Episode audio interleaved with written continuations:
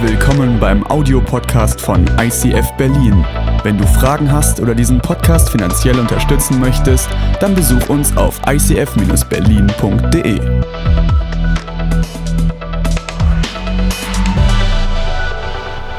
Im 15. Jahr der Herrschaft des Kaisertums Kaisers Tiberius, als Pontius Pilatus Statthalter in Judäa war und Herodes Landesfürst von Galiläa, da geschah das Wort Gottes zu Johannes, dem Sohn des Zacharias, in der Wüste. Ihr hört eine Stimme eines Predigers in der Wüste. Ich bereite den Weg des Herrn und mache seine Steige eben. Alle Täler sollen voll werden und alle Berge und Hügel sollen erniedrigt werden. Und was krumm ist, soll richtig werden und was uneben ist, soll schlichter Weg werden. Und alle Menschen werden den Heiland Gottes sehen. Ihr Schlangenbrot und Ottergezücht, wer hat denn euch gewiss gemacht, dass ihr dem künftigen Zorn entrinnen werdet? Bringt rechtschaffene Früchte der Buße und nehmt euch nicht vor zu sagen, wir haben Abraham zum Vater. Denn ich sage euch, Gott kann dem Abraham aus diesen Steinen Kinder erwecken.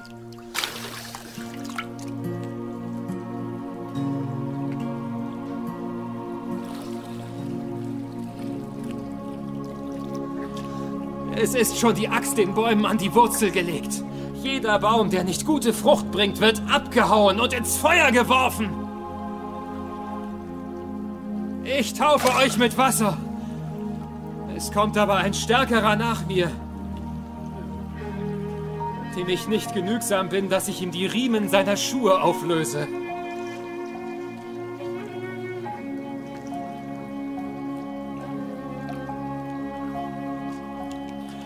Er wird euch mit dem Heiligen Geist und mit Feuer taufen.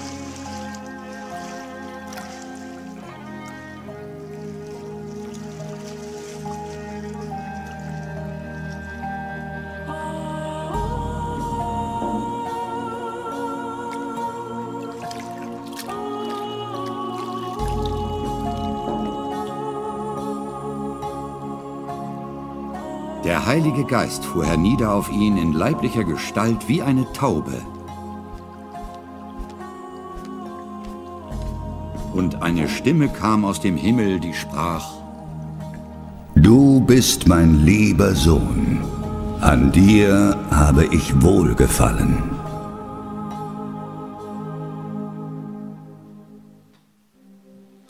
Was für eine kraftvolle Bestätigung Gottes. Zur Taufe von Jesus kommt Gott persönlich. In Form einer Taube, mit einer Stimme, die für alle hörbar war, kam Gott und sagte, dies ist mein geliebter Sohn, den ich von Herzen liebe. Und wisst ihr was? Gott wird hier persönlich. Für ihn ist das nicht nur ein Ritual oder irgendetwas, was irgendwie ähm, absolviert werden muss. Gott wird persönlich und sagt, ich liebe diesen Menschen. Es ist mein Sohn. Ich liebe ihn von Herzen. Und ich wünsche mir so sehr diese Bestätigung Gottes auch in meinem Leben, in dem Leben unserer Täuflinge. Aber wisst ihr was? Jesus ist nicht kurz vorher aus dem Himmel gefallen, ist zum Jordan gegangen, hat sich taufen lassen, sondern davor gab es eine Vorgeschichte, gab es eine Vorbereitungszeit. Und bev ähm, bevor wir uns diese Vers noch mal genauer anschauen, möchte ich euch gerne in diese Geschichte noch mal mit reinnehmen. In Matthäus 3, Vers 13 lesen wir, auch Jesus kam aus seiner Heimat Nazareth in Galiläa an den Jordan, um sich von Johannes taufen zu lassen. Auch Jesus kam aus Nazareth, aus Galiläa ein No-Name-Place mit No-Name-Menschen, People. Ein Ort, den kein Mensch richtig kannte, wo die Leute sagen, was kann da schon Gutes herkommen? Von diesem Ort, von diesem No-Name-Ort kommt Jesus, der Sohn Gottes, der Retter der Welt, von diesem Ort zu dem Jordan, um sich von Johannes taufen zu lassen. Ich weiß nicht, woher du kommst. Vielleicht hast du das Glück gehabt, hier in Berlin ähm, geboren worden zu sein. Ich komme von einem No-Name-Place. Ja, ich komme aus einem kleinen Kuhdorf, heißt Berchum, liegt irgendwo zwischen Ruhrgebiet und Sauerland. Kein Mensch kennt diesen Ort. Ein No-Name-Place mit einer No-Name-Katrin da drinne. Aber schlimmer geht's immer. Ich habe Stefan gefragt, der kommt von einem Ort, der ist in Dunkeldeutschland irgendwo an der tschechisch-polnischen Grenze. Ich glaube, den gibt's noch niemals auf der Karte. Es gibt diese Orte, wo Menschen leben an ein No-Name-Place mit einem No-Name-People. Aber warum macht Gott das? Weil Gott damit etwas zeigen möchte. Zu sagen, ich brauche diese Menschen und ich habe etwas mit ihnen vor. Und vielleicht denkst du manchmal genauso über dich. Was kann schon Gutes aus Nazareth kommen? Was kann schon Gutes aus einer Arbeitslosigkeit kommen? Was kann schon Gutes aus einem gebrochenen Herzen kommen? Was kann schon Gutes von einer Hauptschule kommen? Oder was kann schon Gutes aus einer Scheidungssituation kommen? Was kann schon Gutes kommen? Und ich weiß nicht, was in dein Leben hineingesprochen wurde. Was kann schon Gutes von dem kommen? Der in der Schule nicht aufpassen kann, der ständig ähm, Sachen verbockt, der ständig verpeilt ist zu spät. Was kann schon Gutes von dem kommen? Wisst ihr was? Gott liebt es, Menschen von den kleinsten Orten zu holen, um ihnen die größten Aufgaben zu geben. Es ist egal, wie du denkst über dich. Egal, wo du herkommst, egal, was dein Leben bisher bestimmt hast und egal, was du oder andere Menschen über dich gedacht haben, wenn du ein No-Name-People bist, Gottes Prinzip ist es, dass er es liebt, kleine Dinge groß zu machen. Er hätte Jesus ohne weiteres in Jerusalem geboren lassen können, im Palast, da hätte er gleich Macht gehabt, Einfluss gehabt. Aber Gott hat damit für uns ein Muster zeigen wollen, uns zeigen wollen, dir und mir, ich habe ein Prinzip. Und dieses Prinzip ist, ich liebe es, Menschen von kleinen Orten große Aufgaben zu geben. Menschen, die klein von sich denken, die klein gemacht wurden von anderen, große Aufgaben zu geben. Warum? Weil meine göttliche Kraft, Gottes Kraft dadurch noch sichtbarer wird. Und Jesus musste diese Vorbereitung genauso durchgehen als Mensch. Und bevor er überhaupt irgendein Wunder getan hat, Kranke geheilt hat, Tote auferweckt hat, auf dem Wasser gelaufen ist, ist er erstmal ins Wasser gelaufen. Wenn wir uns den Vers weiter anschauen, heißt es da, aber Johannes versuchte, ihn davon abzubringen. Eigentlich müsste ich doch von dir getauft werden. Und nun kommst du zu mir? Jetzt noch mal ganz kurz als Erinnerung, wer ließ sich jetzt noch mal genau von Johannes taufen? Es waren ja doch die Menschen, die sündig sind, die für sich erkannt haben, hey, ich und Gott, zwischen uns steht etwas und ich will Buße tun dazu. Und jetzt läuft Jesus in dieses Wasser hinein und, und die Menschen so wie auch Johannes sind total irritiert. Johannes steht völlig verwirrt vor diesem Jesus und sagt, Jesus, du hier und ich soll dich taufen. Ich meine, ich taufe die, die Schuldigen, wie wir es gerade gehört haben von unseren Täuflingen, da wo, wo Mist im Leben gelaufen ist. Aber Jesus, bist du nicht der Sohn Gottes, der frei von Schuld ist? Warum um alles in der Welt soll ich dich taufen? Das macht überhaupt keinen Sinn. Kennt ihr das? Ey Gott, das macht überhaupt keinen Sinn, was ich da jetzt machen soll. Und Jesus hilft Johannes auf die Sprünge und sagt, lass es jetzt so geschehen, denn wir müssen alles tun, was Gott will. Doch es macht Sinn, Johannes, denn wir müssen, ich muss, ich möchte Gott gehorsam sein, weil es steht so in der Schrift. Und auch wenn es für dich und für mich jetzt vielleicht gar keinen Sinn macht, für Gott macht es einen Sinn. Und ich mache es, weil ich meinen Gott liebe. Und deshalb lasse ich mich taufen. Und es gibt so viele Dinge, vielleicht in meinem Leben, in deinem Leben, wo du denkst, Gott, ganz ehrlich, das macht keinen Sinn. Warum soll ich mich an diese Gebote jetzt halten? Warum soll ich diesen Schritt gehen? Warum soll ich das jetzt tun? Es macht für mich keinen Sinn. Und Gott sagt, es muss keinen Sinn machen. Du wirst den Sinn später merken. Du wirst den Sinn später erleben. Aber das, was es herausfordert, ist, ich muss mich entscheiden. Will ich mein eigenes Leben leben oder sage ich Gott, ich will dir gehorsam sein? Und Jesus sagt, ich lasse mich taufen, weil ich gehorsam sein möchte. Und das hat er sein Leben lang durchgezogen. Erinnert euch am Ende seines Lebens. Im Garten Gethsemane ging es genau auch darum, wo er sagte, nicht mein Wille geschieht, Gott. Wenn meine Wille geschehen dürfte, würde ich jetzt wegrennen. Ich würde mich verkriechen und verstecken, weil ich will nicht sterben. Aber nicht mein Wille geschehe, sondern dein Wille geschehe. Gehorsam ist nicht besonders beliebt, oder? Es fordert mich heraus. Aber Gehorsam gibt einen göttlichen Stempel. Gehorsam zeigt nämlich, wie du deinen Gott liebst, wie du deinem Gott vertraust. Gehorsam zeigt, wie sehr du dein, deine Beziehung zu Gott wirklich ernst nimmst. Es ist das göttliche Siegel am Ende einer Vorbereitung, eine göttliche Bestätigung. In Matthäus 3, Vers 16 heißt es dann weiter, gleich nach der, gleich nach der Taufe stieg Jesus wieder aus dem Wasser. Vielleicht hat ihn sogar Johannes auch umarmt, wie hier Stephan. Aber in demselben Augenblick öffnete sich der Himmel über ihm und er sah den Geist Gottes wie eine Taube herabkommen und sich auf ihn niederlassen. Die Taube ist das Symbol der göttlichen Präsenz. Gott war direkt da. Gott sagt auch heute, ich bin direkt hier bei der Taufe. Ich bin da. Ich bin nicht ferne. Und man hörte eine göttliche Stimme. Und die Taube ist ein Symbol nicht nur der Präsenz, sondern auch des Friedens. Zu merken, hey, nach diesem Gehorsamschritt ist Frieden in das Leben gekommen, auch von Johannes. Und wie sehr wünsche ich mir aber die Bestätigung, bevor ich diesen Glaubensschritt mache. Ja, Gott, du hast gesagt, ich soll meinen Nagel an den Job hängen. Ich soll auch mal eine neue Ausbildung machen, damit ich Pastorin werden kann. Aber ich hätte so gerne vorher die Bestätigung gehabt, dass das auch funktioniert. Dass ich überhaupt die Worte finden kann, um Menschen Gottes Wort weiterzubringen. Aber Gott sagt, hey, vertraue mir und sei gehorsam. Dann kommt die Bestätigung, dann kommt der Frieden da drauf. Und was zeigt es? Das zeigt, dass ich Gott vertraue.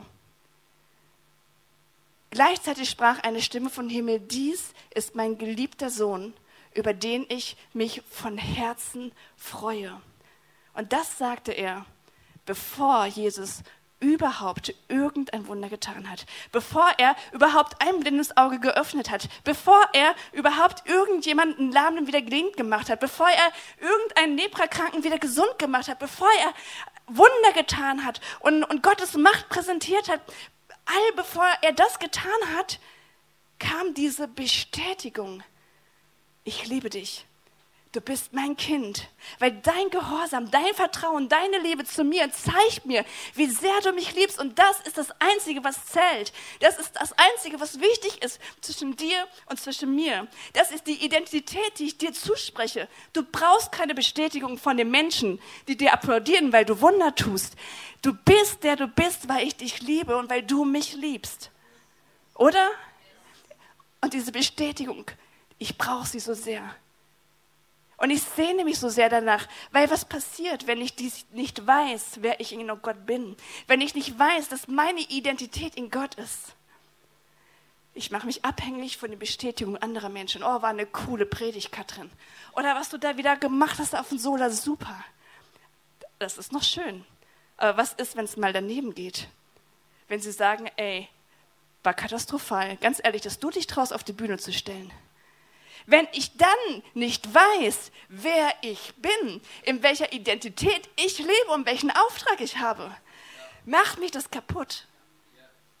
Und der Teufel hat eins vor, er hatte vor, mich kaputt zu machen. Er hat vor, dich kaputt zu machen. Er hat vor, dich von der Aufgabe fernzuhalten, die er dir gegeben hat. Erinnert ihr euch noch? Gott liebt es, aus Kleinen Großes zu machen, auch in deinem Leben. Aber wenn du nicht weißt, wer du bist und dass Gott dich liebt, egal was auch immer du machst. Er ist nicht interessiert daran, an deinen christlichen Aktivitäten. Er ist interessiert an dir. Und ob du ihm glaubst, ihm vertraust, ihm gehorsam bist, mutige Schritte gehst. Weil das gibt keinen tolleren Liebesbeweis, als das zu tun. Zu sagen, ich habe keine Ahnung, was du vorhast. Es macht für mich keinen Sinn, aber ich vertraue dir. Ich gehe dir hinterher. Und ich vertraue darauf, dass es gut wird. Das ist echte Liebe. Und darauf kommt es Gott an. Und deshalb ist er mit Jesus diesen Weg gegangen. Und deshalb brauchte er auch diese Vorbereitungszeit. Gottes Anerkennung bekommst du nicht durch deine Taten, sondern durch deine Beziehung mit ihm.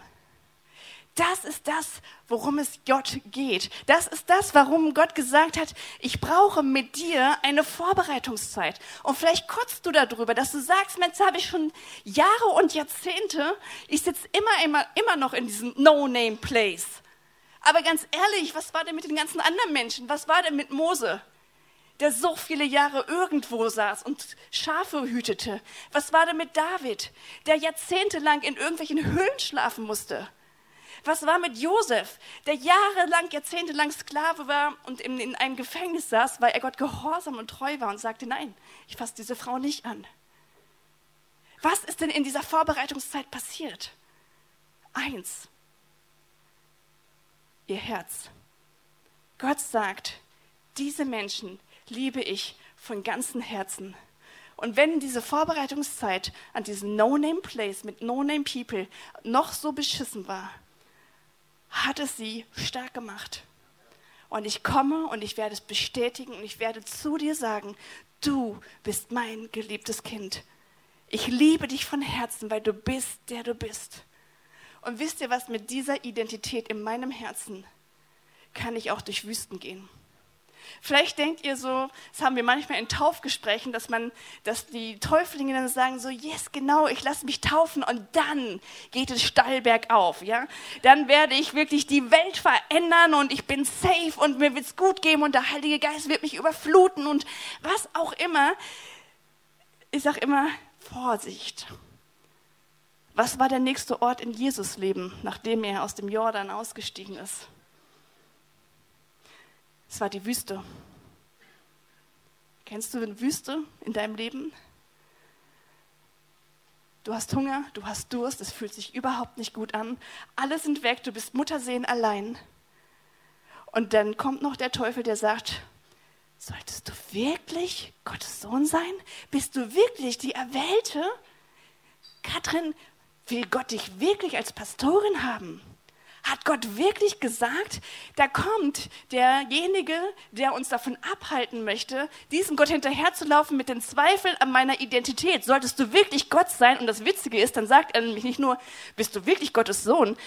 Wenn du Gottes Sohn bist, dann mach doch dieses Wunder. Dann mach doch Steine zu Brot oder spring hier von diesem Tempel runter oder was auch immer. Jesus ist durch diese Wüstenzeit gegangen, um zu demonstrieren, wer er ist. Ein geliebter Sohn Gottes.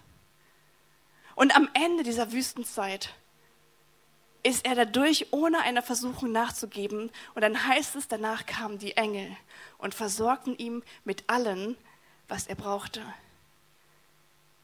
Selbst diese Wüstenzeit danach hat dazu gedient, dass sich das in mir so felsenfest einkrallt, dass ich weiß, wer ich bin. Egal, ob ich Erfolg habe oder ob ich Niederlagen habe. Egal, ob mir Leute zu applaudieren oder mich total beschissen finden. Egal, ob mein, mein, mein Tun, was ich für Gott mache, große Früchte bringt oder nicht.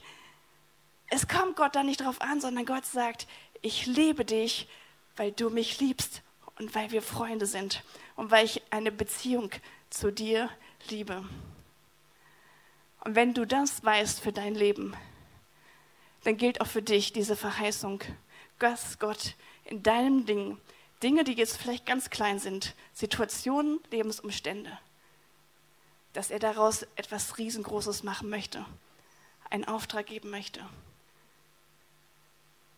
Und du hast die Entscheidung.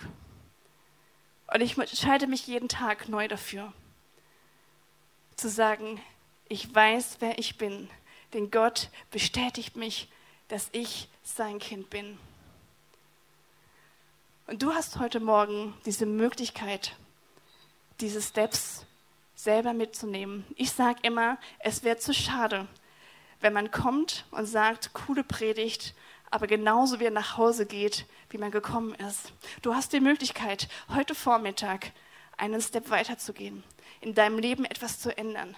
Und dafür braucht es Mut zu sagen, ich stehe dafür auf und ich verändere etwas.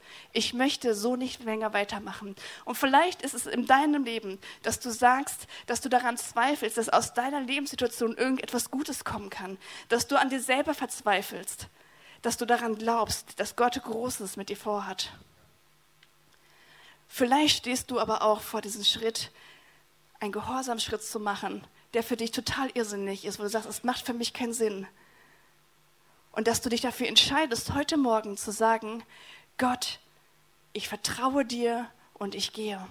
Ich gehe los. Oder aber, dass du dich dafür entscheidest zu sagen, meine Identität ist in Gott und so oft werde ich davon abgehalten und vergesse das. Ich möchte mich heute Morgen neu dafür entscheiden, mich neu daran erinnern und neu zu Gott proklamieren, zu sagen, Gott, ich folge dir dein Wille geschehe, nicht mein Wille geschehe. Denn ich weiß, dass das das Beste in meinem Leben ist. Amen.